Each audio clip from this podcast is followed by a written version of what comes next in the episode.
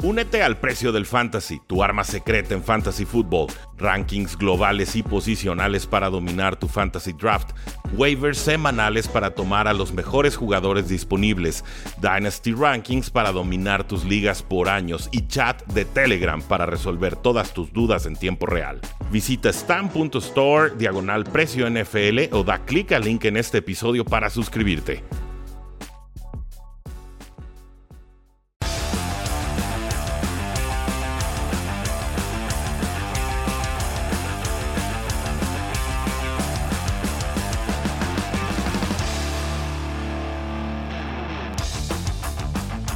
Saludos a todos y bienvenidos a un programa más de Cuarta y Gol, donde la NFL no termina y nosotros tampoco. Mi nombre es Rudy Jacinto, me encuentran en Twitter como arroba NFL y tenemos noticias muy muy tristes. El pasado sábado el quarterback Dwayne Haskins murió trágicamente a los 24 años y por supuesto las expresiones de cariño y solidaridad y resignación nos hicieron esperar a lo largo de toda la NFL. Lo que sabemos hasta el momento es que Dwayne Haskins está entrenando en Florida con varios compañeros de Steelers y que se quedó sin gasolina en una interestatal, una autopista de alta velocidad. Esto fue alrededor de las 6:37 hora del este bueno, decidió cruzar esta, esta autopista que ciertamente es muy veloz. Cualquiera que ha estado en los Estados Unidos sabe que estas, estas calles de máxima velocidad no son para navegarse a pie.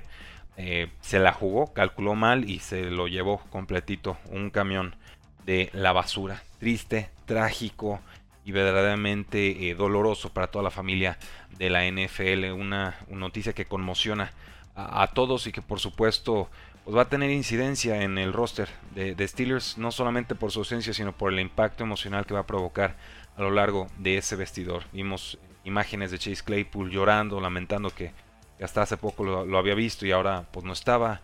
Su última interacción en redes sociales fue un video grabando al corredor Najee Harris, payaseando con él, ¿no? Eh, finalmente eh, divirtiéndose en el off-season. Y pues bueno, no, no queda más que expresar condolencias, verdaderamente alguien que pierde la vida a los 24 años es, una, la tragedia de tragedias, ¿no? Tenía eh, por lo menos 50 años de vida, si no más, por delante y, aquí eh, nos dejan sin oportunidad realmente de ver si Dwayne Haskins iba a poder competir o no por este puesto de cora titular. Y al final del día eso se vuelve muy, secundario, ¿no? Lo importante aquí es que eh, pues queda viuda su, esposa, queda muy dolida su familia y que, pues bueno, finalmente era un personaje al que se le quería y que poco a poco creo se fue ganando el cariño de los aficionados de la NFL. Llega eh, de forma complicada a los Washington Redskins, en ese entonces era el nombre que tenían, pick número 15 global del draft 2019, eh, gana pocos partidos, eh, no juega para nada bien, ciertamente el roster no le ayuda, la situación del equipo no le ayuda, pero tampoco demostró demasiado en esa instancia es cortado en su año 2, después de violar dos protocolos de COVID-19, y parecía que Steelers se estaba convirtiendo en un hombre eh, más maduro. Creo que Dwayne Haskins merecía la oportunidad de ser titular el año pasado, no en todos los partidos, pero si Big Ben no tenía brazo y si Mason Rudolph ha demostrado que no es un core competente en la liga, pues darle la oportunidad a una primera ronda no me parecía descabellado, ¿no? Solo aparece en un partido eh, la temporada anterior y este año, pues bueno, llega a competir contra Mitchell Trubisky, va a competir contra Mason Rudolph por la titularidad.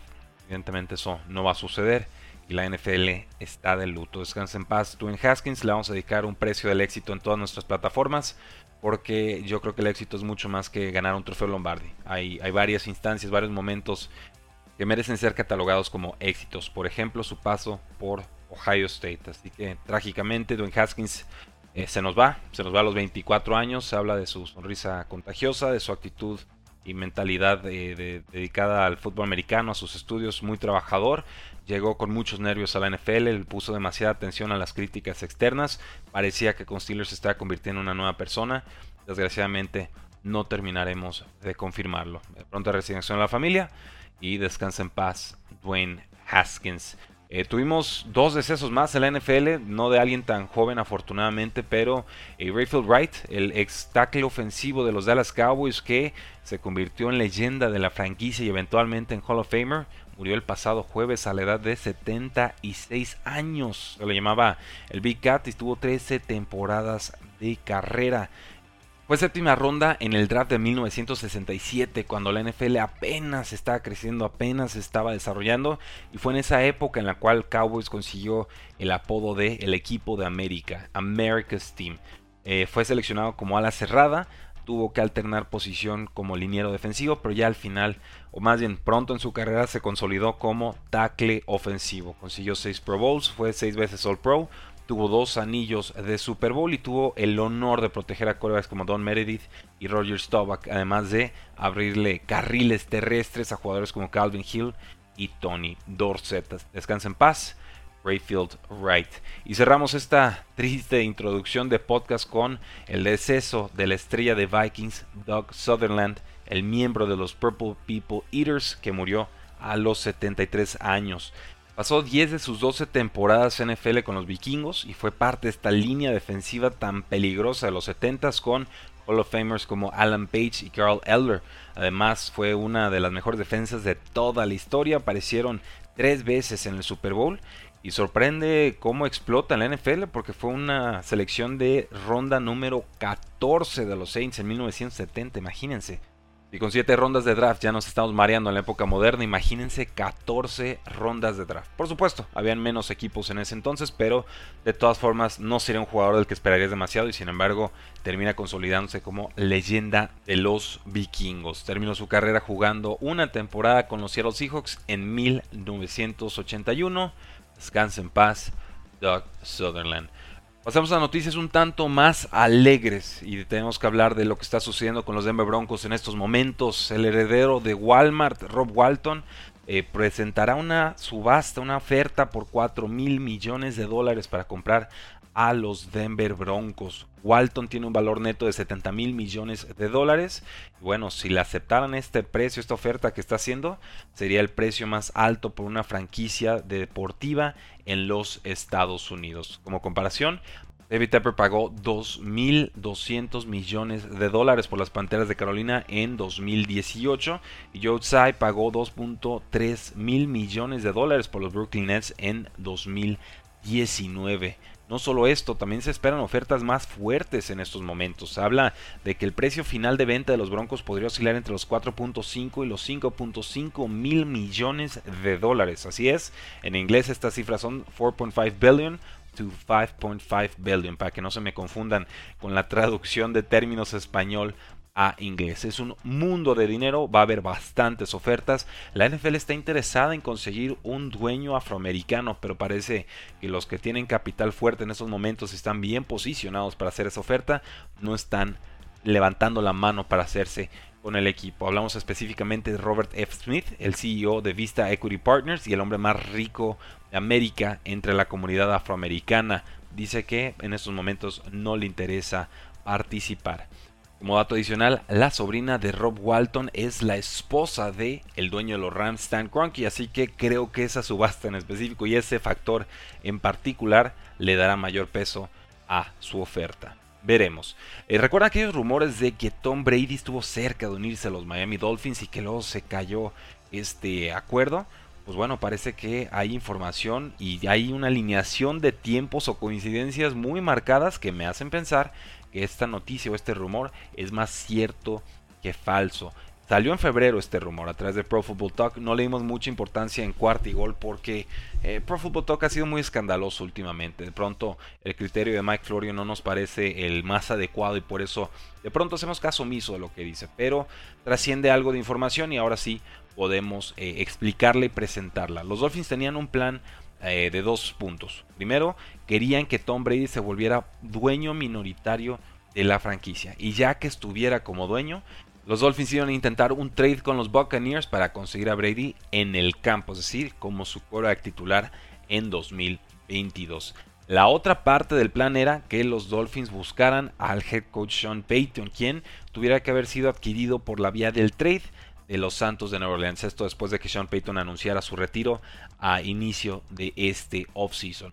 Cuando explota el acuerdo y todos los tiempos parece que quedan bien alineados, cuando Brian Flores presenta su demanda contra los Giants, presenta su demanda contra los Dolphins, presenta su demanda contra los Denver Broncos. Parece que en ese punto, en esa mención anónima de un quarterback que se iba a reunir en un yate con el dueño y con Brian Flores, bueno, ahí, parecía estar insinuado que Tom Brady era este mariscal de campo en una plática que hubiera sido ilegal porque no puedes cabildear, no puedes negociar con un quarterback que tiene contrato con otro equipo, salvo que ese equipo te dé permiso de hacerlo. Tom Brady ahí es cuando anuncia su, retiro, preliminar por supuesto, no termina siendo definitivo.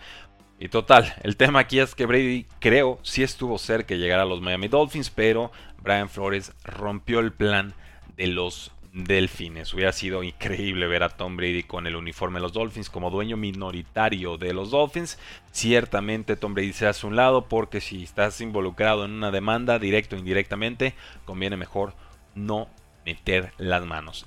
Y yo entiendo que el head coach nuevo, Mike McDaniel, dice que esta es una noticia falsa, que es fake news, pero él no tiene forma de realmente de saber si es cierto o no, porque él no estaba firmado por el equipo en esos momentos, él no fue parte de esas posibles negociaciones y no creo que los Dolphins sean tan abiertos con un tema como este. Así que, bueno, lo dejamos sobre la mesa. Tom Brady estuvo cerca de llegar a los Dolphins. Yo compro esa versión.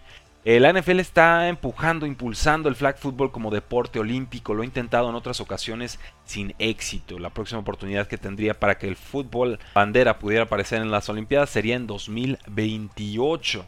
Aunque el Comité Olímpico Internacional reconoce al fútbol o la Federación Internacional de Fútbol Americano de forma oficial desde 2013, no ha habido avances para que el deporte llegue a las Olimpiadas. Esto sobre todo porque el fútbol americano, como bien indica su nombre, parece un deporte sumamente regional o condicionado a jugarse en los Estados Unidos, no en el resto del mundo, que es lo que pretende impulsar las Olimpiadas. Un deporte que sea practicado a nivel mundial y que entonces todo el mundo pueda eh, competir cada cuatro años. Veremos si tienen éxito. A mí me encantaría ver flag football como deporte olímpico.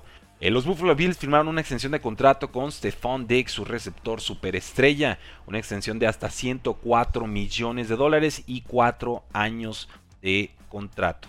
Este movimiento confirma que fue un buen trade el que hicieron los Buffalo Bills hace bastante, bastante tiempo con los Minnesota Vikings en el marzo de 2022 una instancia en la cual Buffalo entregó una primera ronda, una cuarta ronda, una quinta ronda y una sexta ronda de draft a cambio de Stephon Diggs y una séptima ronda de draft. Desde entonces, con los Buffalo Bills, Stephon Diggs ha tenido 230 recepciones, 2.760 yardas y 18 touchdowns. Y si le sumamos al off-season que ha tenido Buffalo, cuidado, este equipo se ve muy peligroso. Ha perdido pocas piezas y se ha reforzado con algunas piezas caras, pero que finalmente creo serán de provecho. Hablamos del pass rusher Von Miller, del ala cerrada O.J. Howard, hablamos del liniero Roger Saffold, hablamos de Jamison Crowder, en fin, una situación fenomenal e ideal para los Buffalo Bills que en estos momentos creo que tienen que ser considerados como los favoritos para llegar y ganar el Super Bowl. Y ahora que estamos viendo estos contratazos para receptores abiertos, tenemos a Divo Samuel, el estrella de los San Francisco 49ers, retirando sus fotos del equipo y dejó de seguir a los San Francisco 49ers en redes sociales. Esto porque Divo Samuel está entrando a su último año de contrato. Y confieso que a mí me da mucha flojera cuando las estrellitas NFL empiezan a borrar sus fotos y dejan de seguir al equipo, intentan presionar eh, de esta manera a las franquicias porque realmente no me parece que logren demasiado más que pues externar una inconformidad que puedo no estar justificada, ¿no? Y la estrellita en este sentido es Kyler Murray y me parece doblemente cobarde que luego salga y diga eh, que no, que no tenía nada que ver con el contrato y que él está súper contento con su equipo, ¿no? Evidentemente esto es muy difícil de creer. Eso sí, Divo Samuel tiene derecho a exigir mucho dinero y se une a un grupo de receptores estrella que también están a punto de firmar nuevos contratos con su equipo actual o con algún equipo que se anime a hacer trade por ellos. DK Metcalf, Terry McLaurin y AJ Brown están en esa lista y creo que de esos DK Metcalf sería el más probable para ser cambiado porque si se le acaba el contrato y no está Russell Wilson, yo no veo sinceramente por qué habría de renovar DK Metcalf con el equipo. Brandon Cooks firmó una extensión de contrato con los Houston Texans por dos años y esto es importante porque Brandon Cooks se la ha pasado rebotando equipos a lo largo de su carrera y no por malo, al contrario, se la pasan cambiándolo de equipo, equipo a equipo, de equipo con picks de por medio. Tiene 28 años, parece que lleva toda la vida en la NFL porque ha estado en cuatro equipos distintos en las últimas ocho temporadas juega bien con los Houston Texans, supera las mil yardas y este contrato es, significativo, tiene 36 millones de dólares completamente garantizados. Es básicamente Dos años completamente garantizados para Brandon Cooks, eh, ahora que se queda con los Houston Texans. Una pieza importantísima para que Davis Mills siga desarrollándose como quarterback del equipo y finalmente Texans pueda confirmar o desmentir Davis Mills puede ser el quarterback franquicia de este equipo. Y cerramos con noticias de los Patriotas de Nueva Inglaterra. Firmaron al ex primera ronda Jabril Peppers, un jugador que estaba con los Giants de Nueva York y que viene recuperándose del ligamento cruzado anterior roto. Tiene 26 años y va a competir por un puesto de safety en el equipo. Recordemos que regresa Devin McCourty ya con 34, 35 años. es un contrato un año y 9 millones de dólares y sería el titular teórico con Jalen Mills, pero a los Patriotas les gusta usar formaciones de tres safety, lo que se llama un Big Nickel Formation, y también tienen otros jugadores muy útiles como Adrian Phillips y Cal Duggar. Veremos si puede Jarrell Peppers meterse en esta pelea, pero eh, está complicado eh, por el regreso de la lesión y por el nivel que me parece ha mostrado este grupo de secundarios, por llamarlo de alguna forma, en los Patriotas, sí veo complicado que Peppers se haga con un puesto titular, por lo menos a inicio de temporada. Y los Patriotas también recuperaron a Malcolm Butler, este cornerback legendario del Super Bowl 49, que finalmente hace la intercepción sobre el pase corto de Russell Wilson en zona de anotación y permite que los Patriotas entonces impidan la dinastía de los Seattle Seahawks. Y también recordamos que Malcolm Butler no jugó en aquel Super Bowl contra las Águilas de Filadelfia, partido en el que los Patriotas fueron absolutamente incapaces de sacar a la ofensiva de Nick Foles del campo. Y esa situación jamás ha sido explicada por Malcolm Butler, jamás ha sido explicada por Bill Belichick. No sabemos por qué no tuvo un solo snap en ese partido, pero yo estoy convencido de que con Malcolm Butler hubieran sido más competitivos los Patriotas. No me atrevo a decir que hubieran ganado ese Super Bowl, pero ciertamente si hubiera esperado por menos una o dos situaciones de tercer down detenidas. Y en ese partido lo recuerdo perfecto, Patriotas fue absolutamente incapaz de sacar a Nick Foles del campo en terceras y cuartas oportunidades. Malcolm Butler estuvo retirado el año pasado, había firmado con los Arizona Cardinals, se aparta del equipo, decide anunciar su retiro, Cardinals lo corta, se pone a entrenar en el offseason y ahora decide regresar con 32 años al equipo que lo tomó como undrafted free agent hace tantos, tantos veranos. Un contrato por dos años y hasta 9 millones de dólares. Y bien por los Patriotas porque necesitan cubrir esa baja de JC Jackson. No te alcanza con Malcolm Butler para hacerlo, pero ciertamente peor es nada. Damas y caballeros, disfruten su inicio de semana. Estamos cada vez más cerca de que empiece el NFL Draft 2022. Vamos a empezar a analizar a todos los prospectos en este su podcast. También estamos subiendo videos todos los días en YouTube, en Facebook y en nuestro TikTok. Además estamos subiendo reels en Instagram para que estén al pendiente una, pues ahora sí que un vistazo rápido a, la carrera de jugadores que se estarán presentando en este próximo draft. Videos de 30, 45 segundos cuando mucho y van a poderlos conocer mejor. Sus fortalezas, sus debilidades, con cuántas estrellas llegaron a colegial, que tan bien o mal evaluados fueron y con eso podrán ustedes decidir, tomar una decisión de si quieren ver a ese jugador o no en sus equipos. Recuerden suscribirse a este su podcast, recuerden dejarnos una reseña de 5 estrellas en Apple Podcast y en Spotify. Recuerden disfrutar, pasársela bien, darle un abrazo a sus seres queridos y disfrutar este inicio de semana, porque la NFL no termina y nosotros tampoco. Cuarto y gol.